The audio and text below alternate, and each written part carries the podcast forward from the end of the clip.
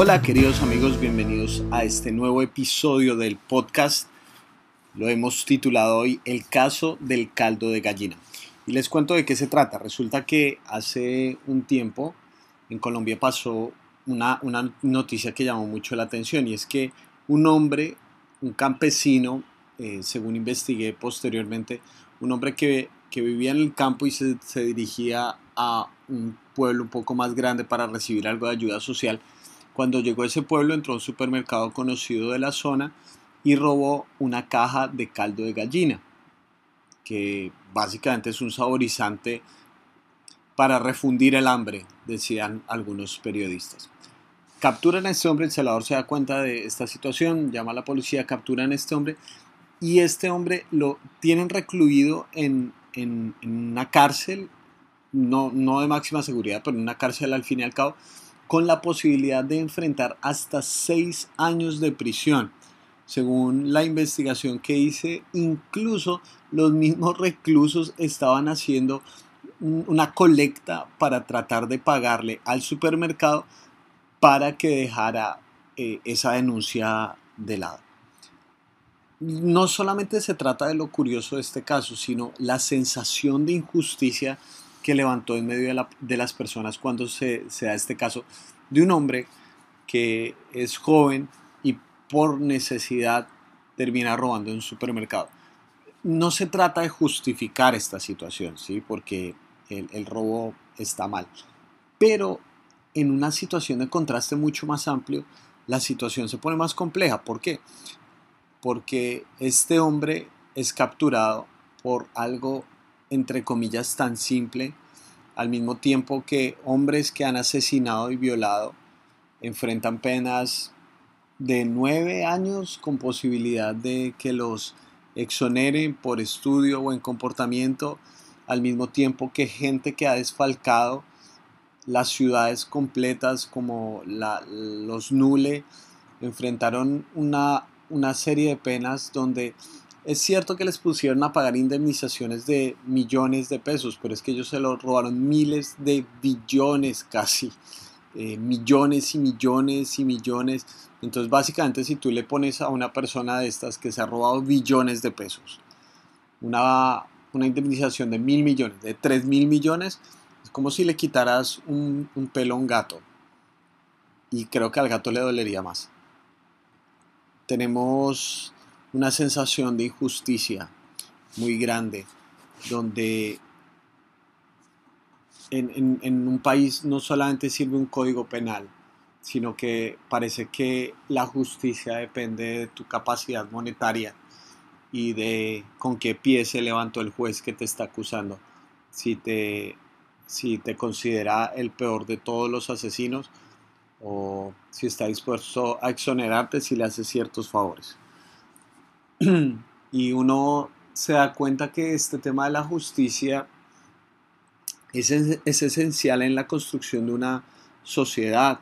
Eh, en Colombia se han disparado los casos y, bueno, no podría analizar el hecho de que nosotros hemos aprendido eh, a ser violentos por nuestro contexto, por las décadas de conflicto que hemos enfrentado, pero cómo se ha disparado este deseo de hacer justicia por las propias manos, porque la gente ya siente que las instituciones no van a responder por su necesidad, entonces dice, bueno, tengo que hacer justicia y en el peor de los casos, en un desaforado ataque de violencia, de resistir al mal, de no saber qué hacer frente a tantas situaciones que se eh, cuelan alrededor para buscar nuestro eh, dañarnos de una otra manera la gente responde como, como sea. Eh, escuché otro caso, esto me lo contó un, joven, de un amigo de él que iba en su bicicleta, es un hombre que ha practicado deporte y no sé si fisiculturismo o algo así, pero es un hombre gigantesco con mucha fuerza, iba en su bicicleta en una de las ciclorrutas de Bogotá y resulta que dos tipos se le, se le botaron para robarle la bicicleta y él como es muy ágil y es una persona deportista, alcanzó a coger por el cuello con una de sus manos a, por el cuello a uno de los hombres, lo atrapa y en la caída alcanza a golpear con un puño y básicamente deja aturdido al otro tipo, al cómplice de, este ladrón. Entonces, en, ese movimiento, obviamente inesperado, eh, estos hombres quedan enloquecidos y este hombre empieza a golpearlos de forma brutal y, y obviamente llevado por, por la rabia de que le iban a robar su bicicleta. Termina viniendo la policía, ahí sí viene la policía, termina viniendo la policía y los ladrones denuncian a este tipo por maltrato. En conclusión, a este hombre, según los policías, le toca pagar una multa por haber lastimado a los ladrones.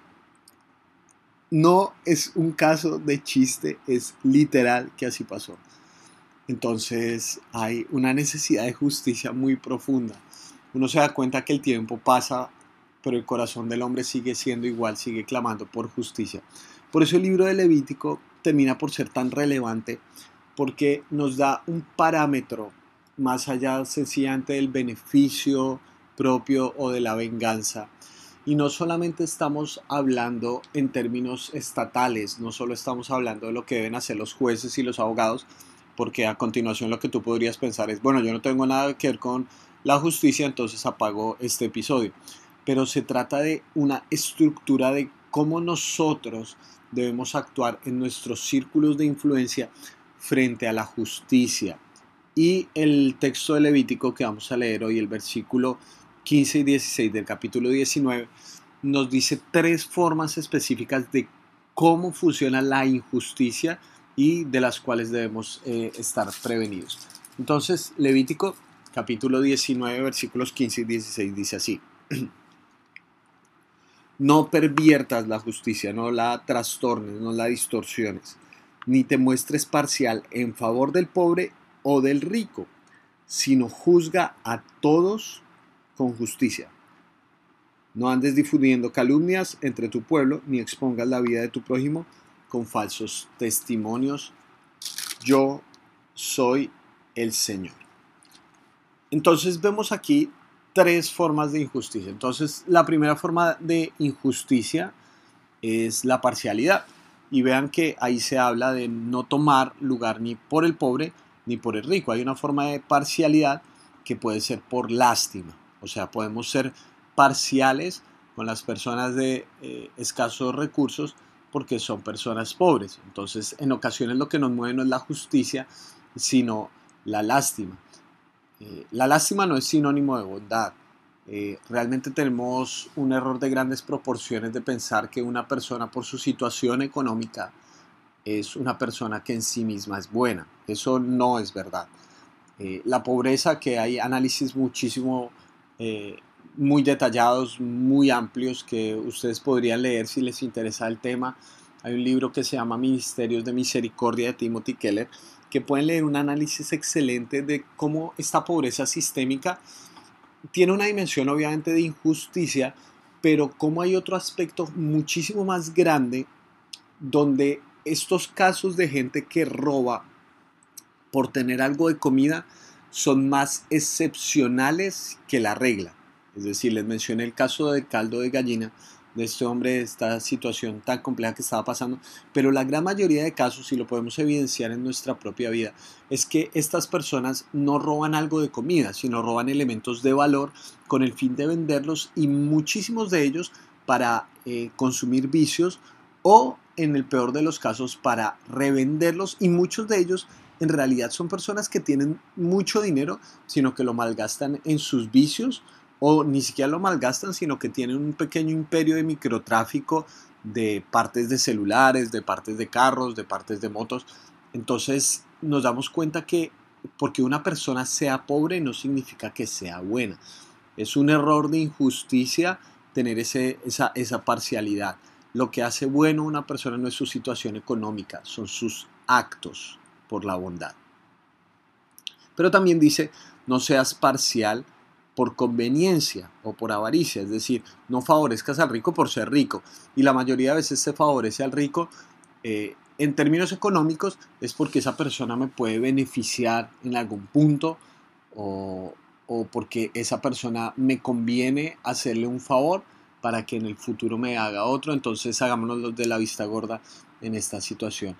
ahí eh, esos son actos de injusticia que en ocasiones, lamento decirlo para aquellas personas que, que se enfrentan a una mediana empresa o son empleados, es, es tipo de conveniencias, ¿no es cierto? Nos impiden pronunciarnos por lo correcto en pro de nuestro egoísmo y de nuestro propio beneficio y nuestra propia conveniencia. No se imaginan las decenas de personas que he escuchado que dicen, no Miguel, me toca hacer esto, eh, pagar estas coimas, estos sobornos a tales personas porque es lo normal dentro de este mundo. Eh, me toca hacer este lobby, pagarle a alguien estas cosas para que me den un contrato.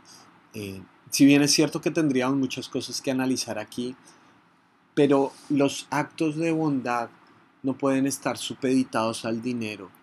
La forma de nosotros beneficiar a alguien no puede ser porque eso nos dé beneficios. Debe ser porque es correcto. Debemos tener un, una visión más amplia de las cosas que sencillamente nuestro egoísmo. No seas parcial, dice el libro de Levítico. Y después ya lo pone no solamente en planos prácticos, sino también en el uso de nuestras palabras.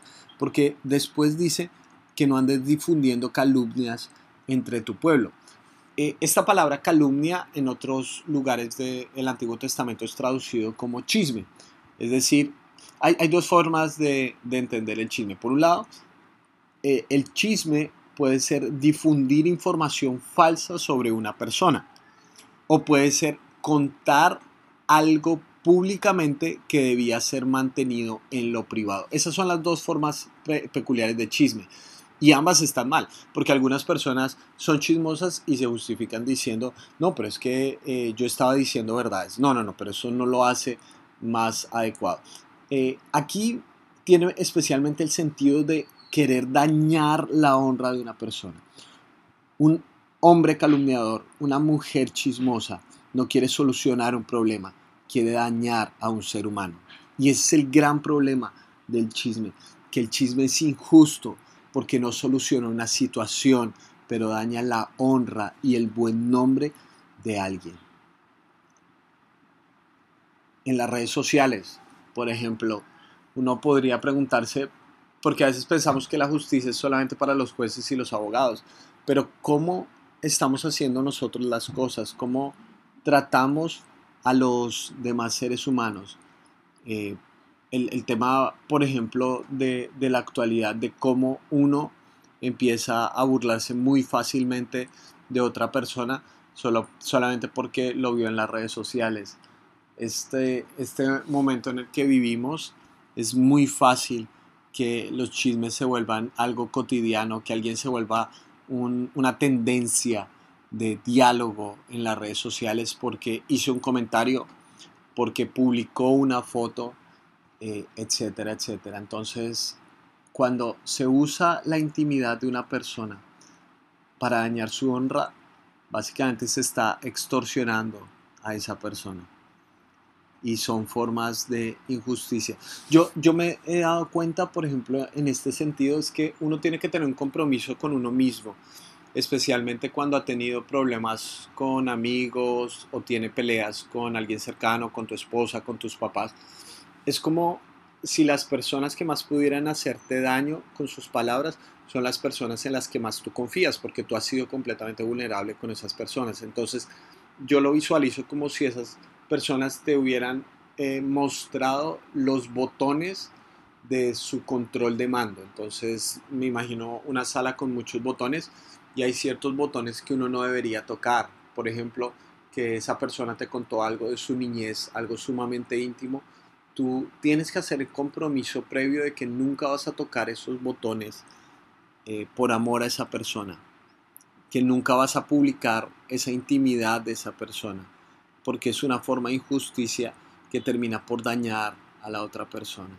Uno no puede buscar justificaciones para eliminar el buen nombre de otro ser humano. Esas son formas de injusticia y no crean una sociedad más adecuada porque no crean relaciones más adecuadas. Y por último, el texto es muy claro y dice, eh, no expongas la vida de tu prójimo con falsos testimonios. Aquí se está hablando de falsedad, que es otra dimensión, como dijimos, del el chisme. Es alterar nuestra, la realidad, aumentarla, bien sea minimizarla.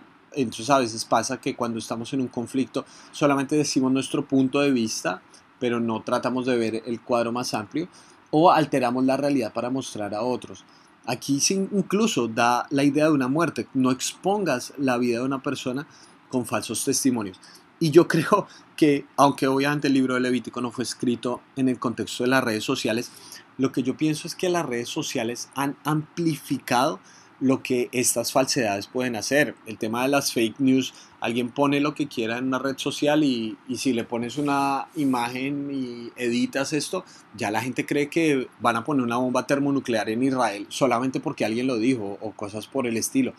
Pero en un término mucho más personal, yo les puedo decir que esto es básicamente literal. Hace un tiempo conocí a un muchacho que asistió por, por unos meses al, grupo de, jóvenes con el cual trabajo. Y bueno, eh, siguió su camino aparte y me enteré hacia finales del año pasado que se había suicidado. Y cuando preguntan por qué la situación, resulta que este muchacho, obviamente seguro habrá muchas, muchos componentes más alrededor, pero resulta que este muchacho tenía una novia y él le había mandado ciertos mensajes internos a, a esta muchacha.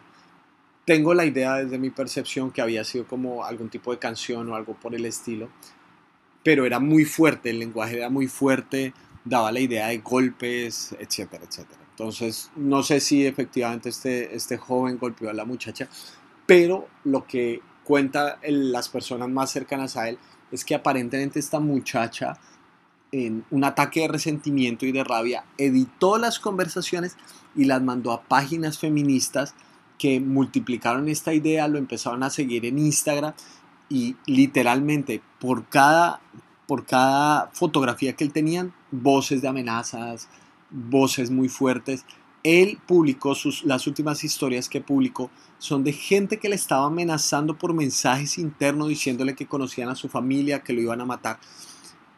Todo por una publicación de una chica con rabia que había editado los mensajes.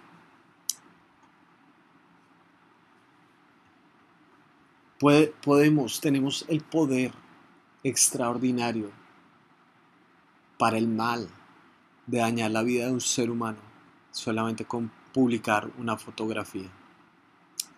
Aparte de la sabiduría que implica lo que uno dice, créanme que es mucho más real de lo que pensamos. Son formas de injusticia cuando denigramos a otros en el altar del escarnio público. Hoy en día en las redes sociales la gente es juez y Dios y cree que tiene el derecho de ver todo el panorama solamente con una fotografía. Al final de este texto dice, yo soy el Señor. Es esta idea de que siempre tengamos presente a Dios en todas nuestras relaciones de justicia. Si quitamos a Dios, la injusticia va a ser una forma de vida aceptable. Pero cuando entendemos que la otra persona es hecha a imagen y semejanza de su creador, vamos a valorar lo que esa persona es. No solamente vamos a querer, querer solucionar una situación, vamos a respetar a una persona, vamos a valorar a esa persona, vamos a redimir a esa persona.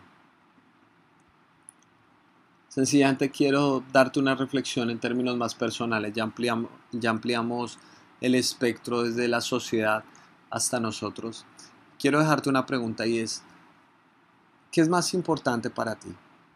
¿Ganar una discusión o mantener una relación? La respuesta a esa pregunta me muestra dónde está tu corazón. Si quieres tener justicia o solamente quieres tener la razón.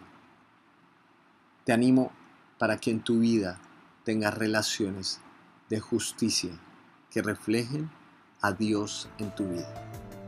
Te mando un gran abrazo.